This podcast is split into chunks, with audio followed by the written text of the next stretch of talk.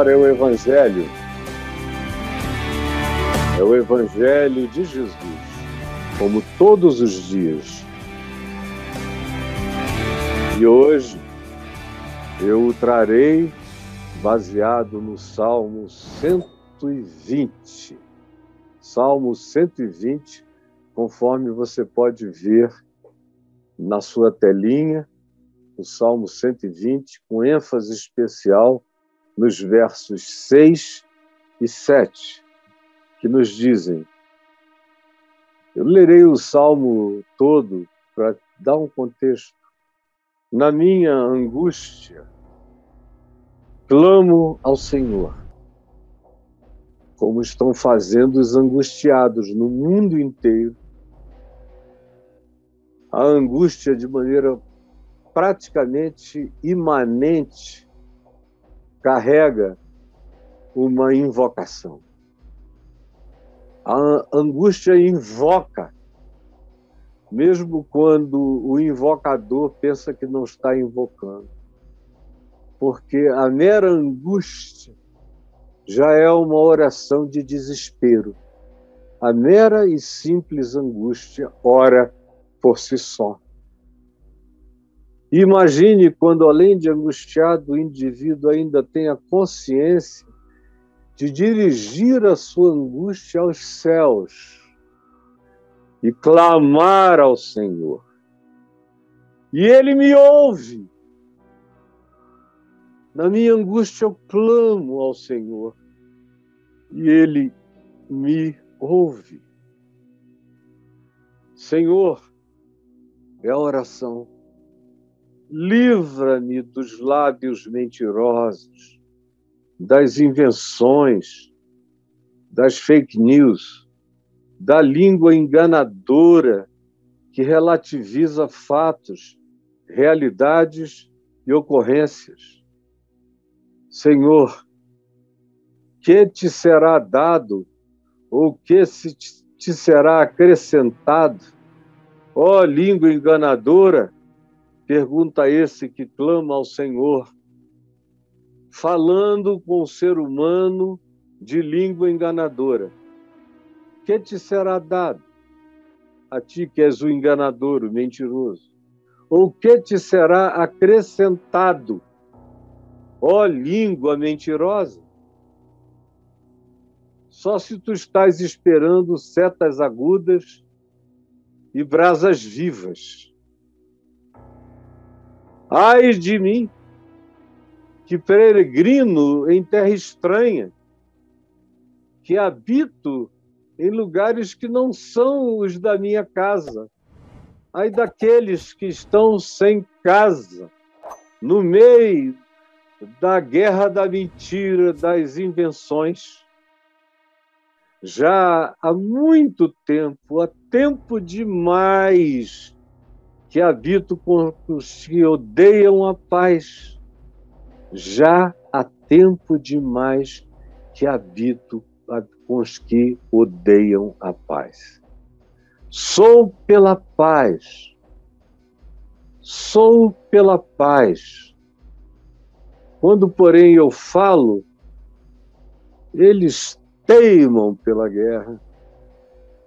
Sou pela, fa, pela paz quando, porém, eu falo, eles teimam, teimam pela guerra.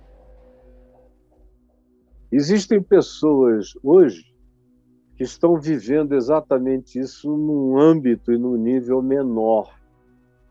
Acontece isso em todo lugar. Não é preciso que a gente tenha um macro cenário geopolítico isso acontece dentro da cozinha da gente, dentro da família da gente. Há ocasiões em família em que o que prevalece são versões, são fake news familiares que decorrem de interpretações equivocadas, ou de mágoas, ou de amarguras, ou de machucaduras, ou da imposição da soberania dos confortos pessoais como se fossem leis a serem obedecidas por todos. Do contrário, alguém tem um chilique na família e inicia-se uma grande discussão que acaba virando um poço de absinto, de amargura, de irreconciliações, ou de distanciamentos, ou de parcimônias que daí para frente não se transformam mais em amizades descontraídas. Isso pode dar em qualquer lugar, da família aos seus ambientes de trabalho, aos seus ambientes de natureza comunitária, seja qual seja o seu vínculo com qualquer que seja o tipo de comunidade. Acontece aqui no nosso país, nas polarizações ideológicas, cada cabeça é uma sentença que a gente já conhece até de onde vem, alimentada por quem, pelo quê, aonde se deve evitar muitas vezes emitir uma opinião, porque do contrário você vai ter que se digladiar com os desejos mais furiosos dos que você jamais imaginava que se voltariam contra você. E no ano como este que nós estamos inaugurando, quem não se preparar vai sofrer muito, vai brigar, vai se inimizar, porque a grande maioria, infelizmente, não quer a paz. A maioria quer vencer, quer demonstrar a vitória esmagadora, as razões de natureza implacáveis, invencíveis, postas contra os outros. A maioria tem tanta certeza de que defende um lado certo que, por mais esmagadoras que sejam as evidências de um outro lado, a ideologia silencia a razão tópica daquele evento acerca do que não se pode negar que tem um agressor e tem um agredido, uma vítima, mas a ideologia não passa perto dessa discussão. Eu tenho falado com algumas pessoas que me têm dito o seguinte: sabe, meu querido amigo, é, eu não consigo dar uma opinião a respeito, porque eu não disse nada quando os Estados Unidos invadiram Granada, ou Panamá, ou Iraque, ou Afeganistão, seja lá o que seja. Eu digo, é, mas eu falei. Eu falei, nunca deixei de falar. Desde os anos 80 eu venho falando, falando, falando e nunca poupei a minha cara de apanhar, de botar para fora, de tomar um lado, porque não dá para eu ser a média ponderada da justiça universal de maneira linear e, consequentemente, histórica. A gente vive o que Jesus disse que é possível viver. Basta a cada dia o seu próprio mal. Não dá para a gente, em nome de não ter ponderado os males passados, deixar de tomar posição em relação aos males presentes. Basta cada dia seu próprio mal, basta cada dia sua própria fome, basta cada dia sua própria guerra. E o mal tem que ser enfrentado naquele dia, de hoje. Não através de ponderações infinitas e que não se definem por lado algum.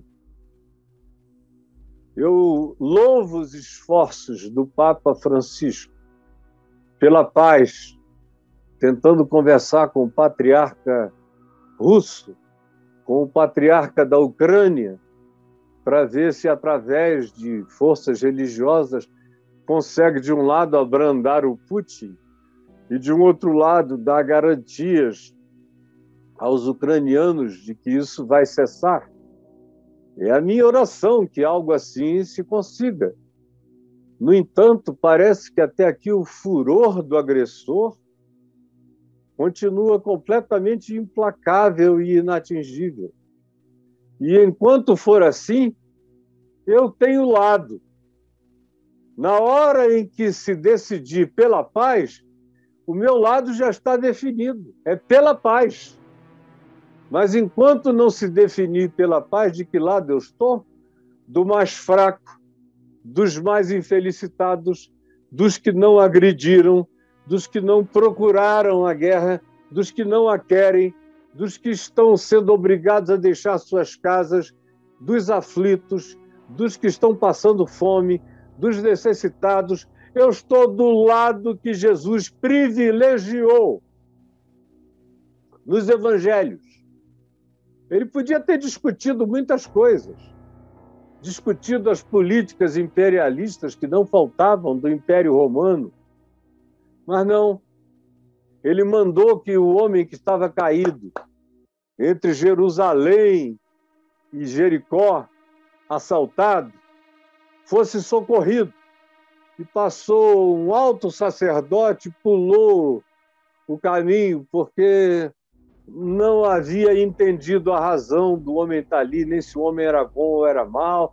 O sacerdote passa, o levita passa, é um samaritano considerado o grande herege dentre os que habitavam o país Israel do primeiro século, a Palestina do primeiro século, foi dali, de um homem que hoje moraria na Cisjordânia, que é a antiga Samaria dos dias do Novo Testamento, aquele que se socorreu, se apiedou não fez perguntas sobre a ideologia do assaltante, não perguntou sobre credenciais do assaltado, não puxou folha corrida de nada, ele simplesmente encontrou um ser humano esfolado, independentemente de onde procedessem razões ou não, sem diagnóstico estrutural, ele simplesmente foi, fez o que tinha que ser feito e ao final, Jesus respondeu dizendo a quem o indagava sobre quem é o meu próximo, numa pergunta de uma hipocrisia demoníaca. Jesus disse: Quem é o próximo do homem caído? E aquele que lhe fizera a pergunta cretina original disse: O samaritano, aquele que praticou boas ações para com o ferido. Jesus então disse a ele: Vai tu e fazem o mesmo. Mas hoje em dia, com tanta ciência política, tanta sociologia, tanta conversa de polarização ideológica, tanta coisa, a gente fica como os sacerdotes e os levitas pulando os corpos. Vamos, eu ainda não amadureci meu pensamento, ainda temos mais a discutir, tem que haver mais reflexão. Meu Deus, não, mas ah, o jornal tal publicou também essa lista aqui são os garotos com menos de 40 anos, 35 anos, porque eu vi tudo.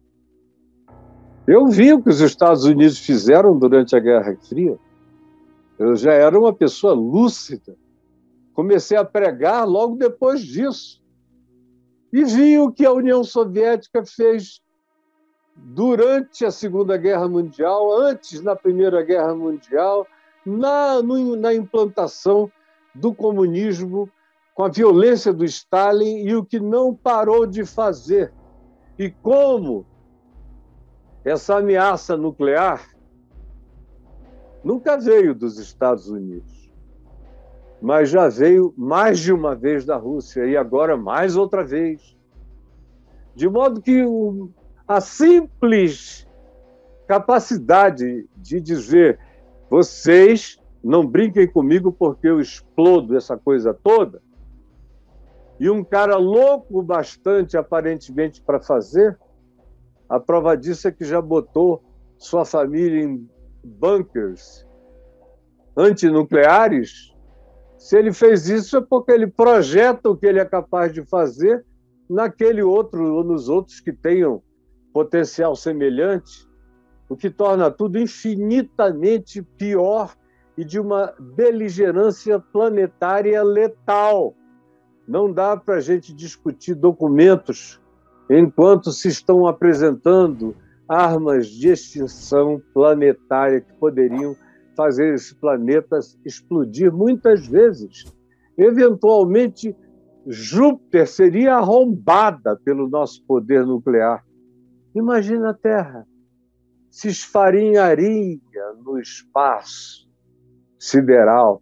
E tem gente ainda com dúvidas sobre de que lado está, de onde vêm as ameaças de extinção planetária, tanto quanto local. Me responda isso e saiba em que posição você deve estar. Ainda que daqui a 20 anos tudo possa virar ao contrário. Mas hoje, pensando no mal de hoje, está tudo bem claro e definido. E como eu vivo o que Jesus mandou viver, para mim basta nesse dia o mal desse dia, e o mal desse dia tem nome. O agressor se chama Vladimir Putin. Não tem nada a ver com o povo da Rússia que nem sabe o que está acontecendo. E eis a razão pela qual existem vários soldados desertando de fome, de sede, de frio e de angústias do absurdo latejando no coração deles. E se a Ucrânia resistir mais um tempo, a quantidade de deserções será maior. Ao passo que no coração dos inocentes não existe deserção, só existe a vontade e o brilho de suportar, de aguentar, de vencer e de não entregar, enquanto colocam os seus queridos no exílio para não serem mortos por essa calamidade tomada por uma insanidade incalculável, até porque evoca poderes de destruição em relação aos quais não se deveria nem sonhar, nem usar em dia de pesadelo, jamais. Mas tem gente que critica enquanto você fala isso. Tem gente que te chama de simplista, de um indivíduo que perdeu a macrovisão da política universal. Não, eu a tenho. Eu só sei o que é prioridade em cada dia, em cada momento da história, e eu não tenho poder de varrer a história para trás, mas tenho o poder de fazer alguma coisa no dia de hoje. E tenho o poder de me posicionar enquanto eu estiver vivo em cada nova situação que virá a este mundo, e não se enganem, isso é começo de dores. O que vem aí, com personagens já mais ou menos pré-definidos, vai ser de uma natureza avassaladora. Deixem que o que esteja acontecendo agora continue a acontecer, sem que se levante de forma veemente contra isto, e vocês verão que tanto mais rápido nós chegaremos ao atingimento desse poder de controle, de ameaça e o mundo será radicalmente dividido. E não é a divisão diabólica da fome que com boa vontade a gente pode enfrentar. É a divisão nuclear que a boa vontade, infelizmente, não consegue parar. Eu quero reler esse texto do Salmo 120, especialmente agora apenas os versos 6 e 7. Já há tempo, tempo demais que habito com habito com os que odeiam a paz. Tem gente que odeia a paz. Paz é coisa de frouxo. Paz é coisa de fracos. Paz é o argumento dos vencidos. Paz é a vontade e o desejo dos que não se garantem. Eu já há muito tempo habito com os que odeiam a paz. Eu fico imaginando a situação dessa alma humana que escreveu este salmo. E que expressão forte! Já há tempo demais que habito com os que odeiam a paz. É insuportável, gente, viver no meio de gente que odeia a paz. Num casamento onde um quer paz, o outro não. Uma família onde há um, dois ou três que sempre turvam as possibilidades de que as águas límpidas da paz venham a descedentar a necessidade humana do ambiente familiar. Tem gente que odeia a paz, fica incomodado quando está tudo bem, quando estão todos bem. Isso não é uma teoria, eu conheço gente assim o tempo todo. São pessoas que, quando chegam, o sábio sai porque, do contrário, o ódio começa a ser soprado com a sua força, o seu calor e o seu bafo infernoso. E viver nesse meio é horroroso. Não é à toa que aqui mesmo no Brasil, todo mundo que está conseguindo, e não são só os ricos, não.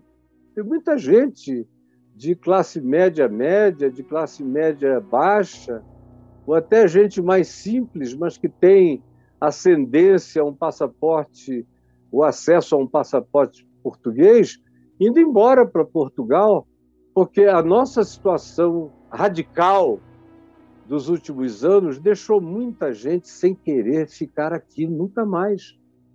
Eu tenho amigos lá dizendo: eu não sei porque eu não vim antes, eu não volto mais. E aqui, isso tende a piorar. Neste ano que nós estamos iniciando, ele mal começou e já está tão ruim. Nenhuma declaração pela paz. A gente vê os órgãos de defesa da paz fazerem com tranquilidade. Convenções de líderes religiosos não falaram nada. Convenções tanto católicas quanto evangélicas ou protestantes também não falam nada. São indivíduos aqui e ali. Nosso governo não falou nada. Nosso principal candidato antagônico a ganhar o lugar do atual presidente fugiu do assunto e disse que não é um tema para ser comentado, o que revela o fato de que não houve tantas mudanças no coração de quem eu pensei que estaria mais mudado em algum aspecto. Sem falar naqueles que odeiam a paz, que acham que a transformação tem que ser feita com indignação odiosa. Sem o poder da indignação e do ódio, não se muda o que se quer mudar. Me matem primeiro, porque eu não me aliarei a nenhum de vocês. Prefiro a glória de uma execução, qualquer que seja ela, do que fazer parte de qualquer desses lados dos que odeiam a paz. Já há tempos demais que eu habito com os que odeiam a paz. Sou pela paz, Deus sabe. Quando, porém, eu falo, não adianta. Eles teimam, teimam, teimam. Eles teimam pela guerra. Chegou a hora da gente examinar o coração. Em ocasiões como esta que nós estamos vivendo agora, o melhor e o pior da natureza humana se manifestam. Ora, se se manifestam aqui, em tempo de paz no Brasil, a gente tem as divisões que a gente tem, os ódios que a gente observa entre os grupos que se digladiam. Imaginem onde as bombas estão caindo na cabeça. Eles podem esperar uma reflexão amiudada de órgãos religiosos. Eles podem esperar o quê? Eles podem esperar o quê? Se nem ajuda, nem um corredor humanitário havia até ontem para se levar comida e bebida. Hoje eu vi uma cena linda de um soldado russo que se rendeu aos prantos e foi socorrido por uma senhora e outras pessoas que lhe levaram comida, bebida, abraços e ligaram para a mãe dele na Rússia para que ele falasse com a mãe e dissesse que ainda estava vivo, lá dentro da região da Ucrânia. Gente da paz traz o melhor de si nessas horas. E gente do ódio bota o pior de si nessas horas. Na Ucrânia, no entanto, o que a gente tem visto é que o melhor do presidente ucraniano vem se manifestando agora, depois dele ter tido algum tempo de governo. O melhor dele se manifesta agora: a coragem, a firmeza, a não rendição, a não entrega do país, ao mesmo tempo a abertura para um diálogo que gere um cessar-fogo e um cessar a guerra. E dentro da população da Ucrânia, a gente também vê uma quantidade imensa de pessoas dizendo: nós vamos ficar e vamos lutar. Mas você olha para essas pessoas e você não vê ódio, você só vê coragem. A ousadia, a intrepidez da coragem. Mas o que todo mundo do lado ofendido deseja é uma cessação para que eles tenham o poder de reconstruírem as suas vidas de maneira livre e independente.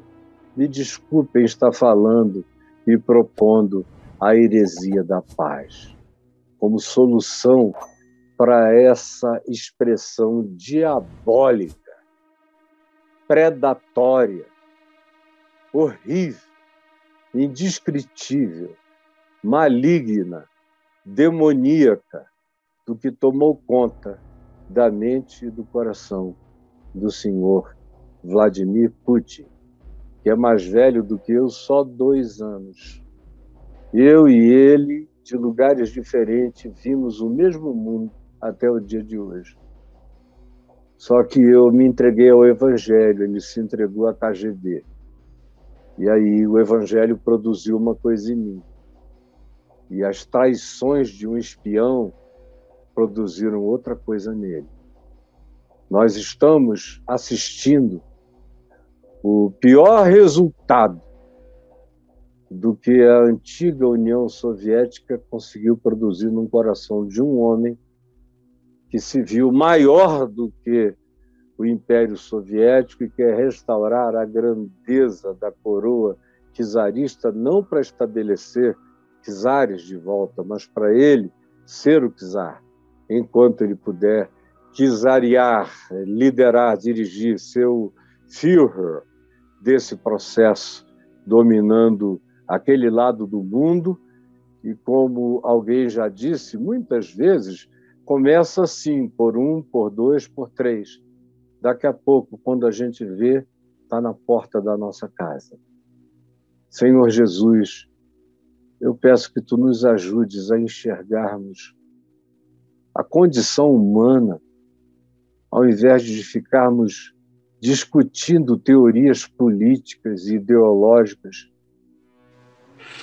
batendo os tambores das nossas guerras sem sentido, mesmo à distância, tomando lados perversos de qualquer que seja a escolha que se faça, ao invés de se buscar paz e paz e paz.